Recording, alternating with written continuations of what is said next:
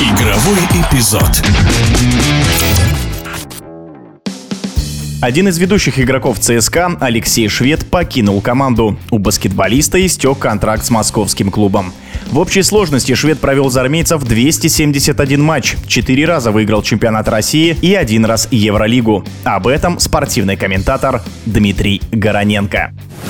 Леша Швед в прошлом сезоне был самим собой образца последней пятилетки. Немножко где-то лучше, немножко где-то хуже. Были травмы, которые не могли дать ему разрешение играть в полную силу. Затем в конце сезона мы знаем, что произошло. Это тоже, я думаю, во многом не только финансовая и какая-то эмоциональная ситуация в ЦСКА повлияли на то, что Швед принял решение расстаться с командой после стольких лет совместного сотрудничества. Мне бы очень хотелось, чтобы Леша нашел себя себя за пределами Российской Федерации. Мне кажется, опять же, последний случай подтолкнет его к этому решению. Может быть, он даже в какой-то степени, опять же, проиграет в деньгах, но, э, тем не менее, э, выберет безопасность для себя и для своей семьи. Что касается харизматичности в предстоящем составе армейцев, то, наверное, все равно этим игроком должен стать Каспер Уэйер, если ЦСКА не удастся подписать еще какого-нибудь заднего с хорошим именем и хорошей головой. Конечно, Антон Карденхи Квашишвили по-прежнему не готов играть роль лидера. Время для омоложения, ну, давно, наверное, пришло в составе ЦСКА. В последнее время такие истории пошли, что у нас достаточно молодые ребята заканчивают вообще с баскетболом из-за той ситуации, которую преподнес отечественный баскетбол. Мы говорим сейчас о Доценко, может быть, не самым талантливом игроке поколения, но, тем не менее, тенденция того, что игроки уходят зарабатывать баскетболом, тоже, наверное, не очень приятная. Так что в предстоящем сезоне ЦСКА будет еще сложнее, с учетом вынужденного вынужденного или невынужденного омоложения. Может быть, команда окажется уже и вне призовой тройки с учетом того, что Уникс, Локомотив и Зенит фактически не ослабили свои позиции по сравнению с прошлым годом. Так что ЦСКА будет искать по ходу сезона решение так или иначе. Это все не потому, что в целом команда